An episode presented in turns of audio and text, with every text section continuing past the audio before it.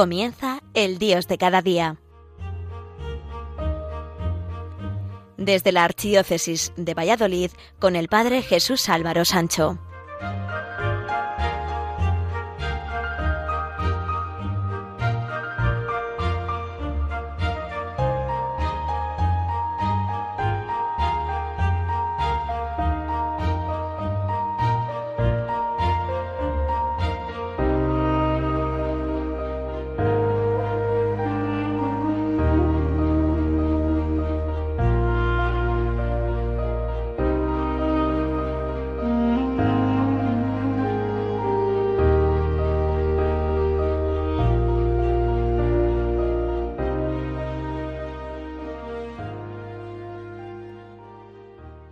Queridos amigos de Radio María, estamos en el mes de mayo, el mes dedicado a nuestra Madre la Virgen, a la que debemos querer con todo nuestro corazón, puesto que el propio Jesús nos la entregó como un gran regalo en nuestra vida, como nuestra Madre que vela por nosotros. Y una virtud que nos enseñó la Virgen María con su vida era el ser colaboradora en la obra redentora de Dios con su sí a ser Madre de Jesús, el Mesías, el Hijo de Dios. Dios pudo y puede hacer las cosas sin nosotros, pero siempre cuenta con nosotros. Y nuestra colaboración y nuestro ser voluntarios es más necesario de lo que parece, especialmente en un mundo en el que todo debe de ser pagado. Casi nada se hace de forma gratuita. Podemos incluso pensar que al fin y al cabo, si nosotros no colaboramos, si no nos ponemos como voluntarios, no pasa nada, alguien lo hará. Sin embargo, nuestra colaboración no solo es importante, sino imprescindible. Piensen en este proyecto tan apasionante como ha sido ayer Radio María, la emisora que están en este momento escuchando, pues está formada en su mayoría por voluntarios que ofrecen su tiempo y trabajo para que esta radio de María siga haciendo tanto bien. Y cómo no, la colaboración económica que tantas y tantas personas están dando para que este proyecto siga avanzando y se consolide, haciendo posible que cada vez más personas puedan disfrutar de esta radio. En la Iglesia los voluntarios son esenciales. A veces podemos pensar que somos insignificantes, que no podemos ayudar tanto, que nuestra ayuda de voluntariado es una gota en el mar o un simple grano de arena, pero sin embargo, sin muchos granos de arena no se hace ningún montón. Cuentan que en cierta ocasión estaban un pardal y una paloma sobre una rama, y preguntó el pardal a la paloma ¿Cuánto pesa un copo de nieve? Nada, ni un ápice fue la respuesta. Si es así, debo contarte una historia maravillosa, dijo el pardal. Me posé en la rama de un abeto cerca del tronco y empezó a nevar. No era una ventisca, era una nieve suave y plácida como un sueño. Como yo no tenía nada que hacer, me fui contando los copos mientras caían sobre las pinochas de mi rama. El número fue exactamente de tres millones setecientos cuarenta y mil novecientos cincuenta y dos, cuando sobre la rama cayó el siguiente copo, nada de peso, ni un ápice como tú dices, la rama se rompió. Dicho esto, el pardal echó a volar. La paloma, una autoridad en la materia, desde los tiempos de Noé, se puso a reflexionar. Pasados unos minutos dijo Quizá tan solo haga falta la colaboración de una persona más para que la solidaridad se abra camino en el mundo.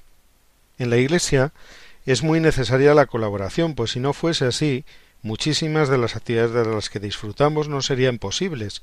En las parroquias e iglesias hay numerosas personas que colaboran en la catequesis, en la caridad y en el culto. Sin ellas no sería posible dar respuesta a las necesidades de los cristianos y del apostolado, y cada una de esas personas tan necesarias, si se les preguntase que cómo consideran su labor, dirían que son sólo unos colaboradores, que no hacen tanto, pero vaya cómo se notaría si no estuviesen allí. Los sacerdotes y los que están en el entorno de las parroquias conocemos a gente tan servicial y trabajadora que nos parece que se podría decir que sin ellos no funcionaría nada. Son tan esenciales que cuando faltan se hacen notar y mucho. No podemos pretender cambiar radicalmente el mundo que nos rodea. Nos convenceremos a millones de personas, al igual que no podemos pretender que todos los hombres y mujeres crean y vivan la fe católica, pero sin duda que si nosotros cambiamos, si nosotros somos testimonio en medio del mundo, Ese será el punto de inicio de un gran cambio. Se cuenta que eh, una vez un rey bueno, pero vivía tan lejos de su gente que el pueblo no lo conocía, y era un pueblo muy desgraciado. El rey enviaba médicos, maestros y hasta sacerdotes a las provincias más alejadas, pero algunos mensajeros no sabían hacer las cosas, y otros se aprovechaban de la gente. Cuando el rey iba de visita por su reino, lo recibían con banderitas. Había fuegos artificiales, la gente se alegraba, pero al día siguiente se sentían doblemente desgraciados. El rey lo intuyó y tomó una decisión. Quiero vivir desconocido en medio de mi pueblo. Trabajaré con mis manos. Al atardecer me reuniré con los vecinos y algún día sabrán quién soy. El jefe del protocolo lo disuadió. Cuando hayáis conseguido hacer felices a una decena de vecinos, quedarán decenas de millones de hombres que aún siguen desgraciados. Pero el rey le contestó Enseñaré a una decena de vecinos a hacer lo mismo que a otros tres, cuatro o diez, según sus posibilidades. Si cada uno comunicase así un poco de felicidad a sus prójimos, toda la gente del reino se transformaría. Ahora bien, no nos podemos quedar solo en lo que se ve, sino que para ser justo hay que observar todo el conjunto valorando cada una de sus partes y lo que aportan al conjunto. Un viejo sabio, famoso por su capacidad de percibir con mucho detalle lo que veía, caminaba con su alumno por un camino junto al río, y su alumno le pidió que describiese lo que veía. El viejo sabio describía un puente de piedra, piedra por piedra. Pero ¿cuál es la piedra que sostiene el puente? preguntó el alumno. Y el viejo sabio le dijo que el puente no está sostenido por esta o por aquella piedra, sino por la línea del arco que forman. El alumno permanece silencioso, reflexionando, y después añade ¿Por qué me hablas de las piedras? Lo único que me importa es el arco. Y el viejo sabio le respondió Sin piedras no hay arco. El ser humano busca la felicidad, y esa felicidad encontrará su sentido pleno cuando llega a Dios, que es la felicidad con mayúsculas. Pero nosotros debemos de poner todo lo que esté de nuestra parte para que las cosas sean de otra manera. Nadie somos imprescindibles, pero todos somos necesarios. Para que las cosas vayan por buen camino, no es preciso que sean grandes cosas, sino cosas que hagan posible el cambio, aunque a veces puedan parecernos cosas testimoniales.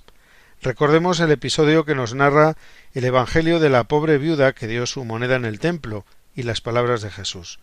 Esa mujer ha dado más que los otros, porque ha dado todo lo que tenía. Cuando algo realmente nos interesa, lo damos todo por ello. Pues bien, lo que más nos interesa, curiosamente, es ser santos como Dios es santo, porque sólo en Dios colmaremos nuestras necesidades más profundas. Y cuando sabemos eso, no nos importa venderlo todo para comprar la tierra que esconde un gran tesoro. Dios no nos pide lo que no nos da, pero sí nos pedirá, dentro de nuestras posibilidades, aunque sean pequeñas, cuentas de cómo hemos actuado y cuánto amor hemos puesto en ello. Dice un cuento que un rey, en su avaricia, había apresado y encarcelado a Hayadad Isa, a quien todo el pueblo veneraba y referenciaba como a un hombre de Dios y profeta de su pueblo, e hizo saber que no lo pondría en libertad hasta que el pueblo no pagase una muy elevada cantidad de dinero por su rescate. Una manera un poco primitiva y salvaje de cobrar impuestos. El rey sabía que el pueblo veneraba al santo y pagaría. Pagaron mucho, en efecto, pero la cantidad recaudada no llegaba aún a lo estipulado. Una anciana de un pueblo lejano se enteró también de lo que sucedía y quiso contribuir en su pobreza.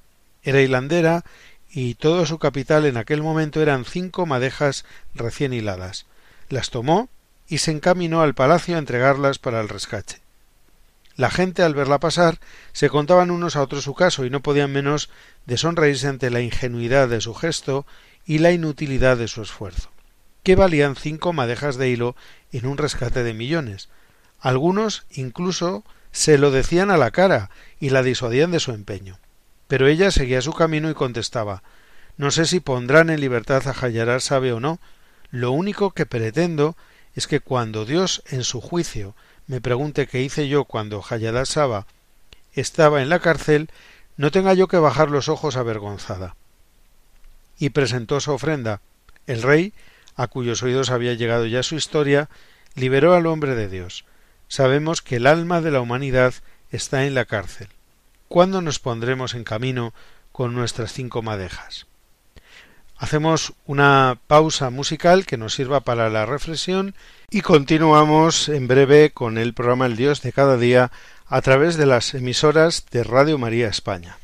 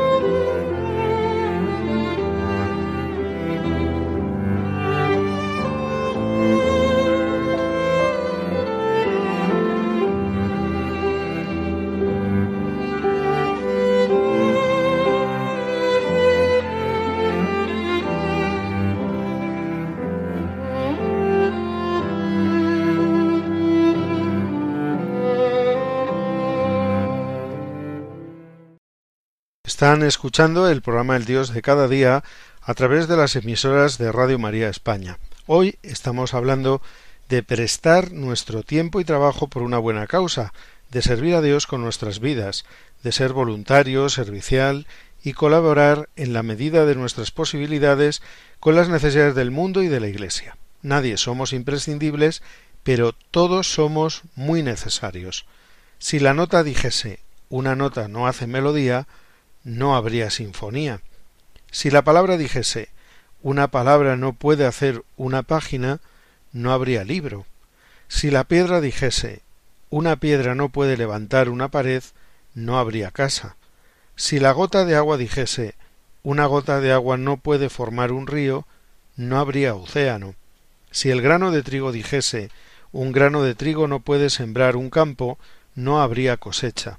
Si el hombre dijese un gesto de amor no puede salvar a la humanidad, nunca habría justicia, ni paz, ni dignidad, ni felicidad sobre la tierra de los hombres. Si María dijese una mujer pobre y virgen no puede ser madre, no habría salvación. Como la sinfonía necesita de cada nota, como el libro necesita de cada palabra, como la casa necesita de cada piedra, como el océano necesita de cada gota de agua, como la cosecha necesita de cada grano de trigo, la humanidad entera necesita de ti, allí donde estés, único y por tanto irreemplazable.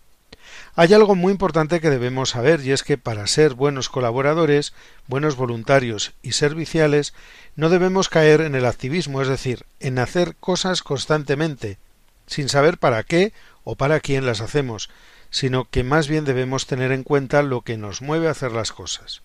Si, por ejemplo, damos una limosna a alguien que realmente lo necesita, que en sí mismo puede ser una buena acción, podemos, sin embargo, no haber entendido el sentido profundo de lo que eso significa, pues hay que ser generosos hasta que duela, como decía la Madre Teresa de Calcuta, y no dar la limosna para quitarnos del medio a esa persona en cuestión o simplemente para tranquilizar nuestra conciencia. Por eso, lo más importante no es dar cosas materiales, sino darse uno por completo, o lo que es lo mismo, entregar el corazón en cada una de las cosas que hacemos. Solo hay un Salvador que es Cristo, y todos los demás somos siervos inútiles, servidores en la viña del Señor. A Cristo le debemos pedir humildad para que sepamos aceptar su voluntad en nuestras vidas, capacidad de trabajo y abnegación para poder servir a los demás y no servirnos de los demás, disposición interior para aceptar también ser ayudados por otros y no caer en el creernos más que los demás a los que pensamos no necesitar. Rubens era un genio, creó un estilo, gozó de éxito económico en la vida, no como otros muchos artistas que murieron pobres. Montó un taller de pintura en serie con sus alumnos. Él hacía los primeros dibujos y los discípulos los rellenaban, y al final venía él y con cuatro brochazos les daba ese toque final tan esencial. Podemos considerarnos como aprendices en el estudio de Cristo. No somos maestros, simplemente rellenamos los bocetos que Él ha comenzado. Después de que nosotros hemos hecho lo que hemos podido, Él dará los toques finales y saldrá la obra maestra. Contemplando de noche un montón de leños en una hoguera, podemos observar que a veces uno de los leños comienza a rodar del montón hasta separarse de los demás. Durante un rato el leño sigue brillando en la oscuridad todo ascua, lentamente va tornándose menos y menos rojo y comienza a despedir humo. Se vuelve negro hasta apagarse del todo. Lo que les ocurre a los tizones cuando quieren arder solos, les ocurre a las personas. Todos brillamos mejor cuando nos unimos a otros, cuando nos ayudamos y animamos unos a otros.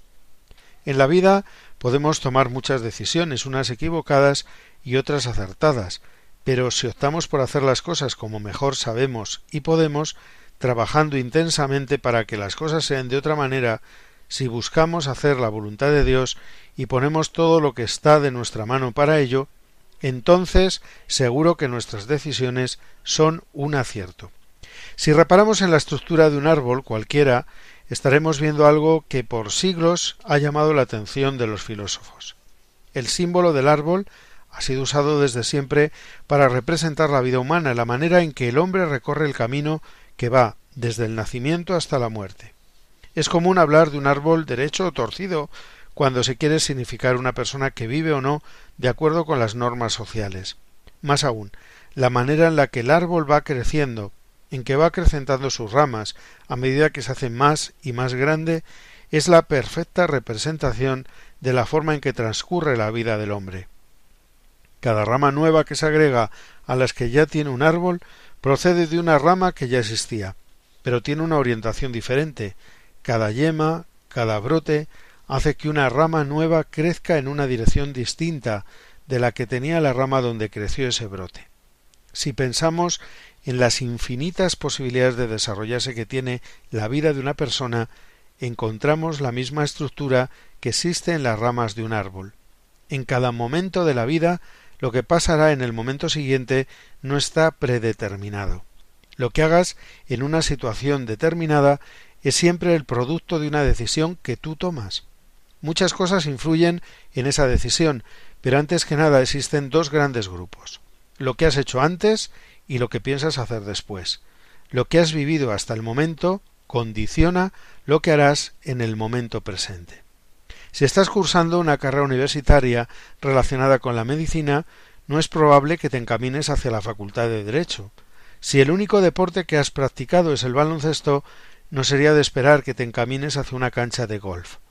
Los pasos que has dado anteriormente están condicionando en gran medida lo que vas a dar después. Pero por otro lado, también existe un futuro. Tenemos expectativas de futuro. Esperamos algo del porvenir. Esto también afecta a lo que vamos a hacer. Si estás estudiando es porque te has hecho una imagen de lo que esperas llegar a ser en el futuro, un profesional de la medicina, una persona dedicada a aliviar el dolor de los demás. Los planes que tengas para tu futuro están guiando los pasos que das en el presente. Has tomado una decisión y has dicho esto es lo que quiero llegar a ser. Así como en este ejemplo del estudio de una carrera, en todos los aconteceres de nuestra vida se aplica el mismo principio. Siempre lo que haces es el resultado de una decisión que tú has adoptado. A veces esa decisión se produce casi instantáneamente, a veces cuesta mucho tiempo llegar a ella. Cuando más nos cuesta es cuando nos damos cuenta de que estamos decidiendo algo. En otros casos, apenas planteada la disyuntiva entre hacer esto o lo otro, ya sabemos qué es lo que queremos hacer. Pero siempre existe la decisión y siempre eres tú el que decide. En ocasiones dejamos que sea alguna otra persona la que tome la decisión por nosotros, pero esto es también una decisión. Es la decisión de no decidir, de dejar que otro tome las riendas de tu vida. Esto puede ser necesario en ciertas ocasiones, cuando no se tiene la suficiente información sobre el tema en cuestión. Toda decisión se basa en la información que disponemos en el momento de decidir, y toda decisión es, como máximo, tan buena como la información en la que nos basamos. Si para un caso determinado consideras que otra persona sabe más que tú sobre el tema, puede ser adecuado seguir el consejo de esa persona. Nadie puede saber de todo, y por eso es conveniente dejarse asesorar por aquel que sabe más que uno. Si tienes una enfermedad y el médico que te atiende opina que es necesaria una operación, tal vez lo más adecuado sea hacerle caso donde nunca hay que dejar que otro tome las decisiones que a ti te competen es en los grandes asuntos de tu vida, como ser, por ejemplo, la elección de una carrera, un trabajo o un cónyuge. Y no digamos en todo lo que supone el vivir conforme a unos principios morales y una fe. Es tu vida la que está en juego, y el asunto merece que te tomes todo el tiempo que precises para llegar a una decisión con la que tú, internamente, estés satisfecho. Si hemos optado por Cristo, no podemos estar mirando y actuando en otra dirección.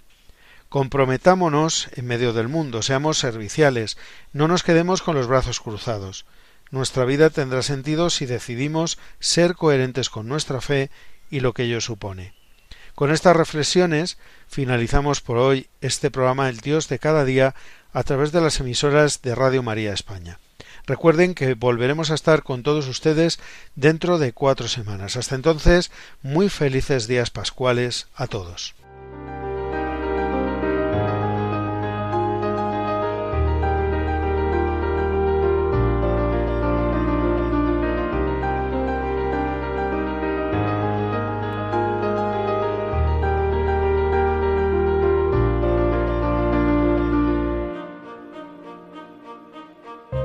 Finaliza El Dios de cada día, hoy dirigido desde la Archidiócesis de Valladolid por el Padre Jesús Álvaro Sancho.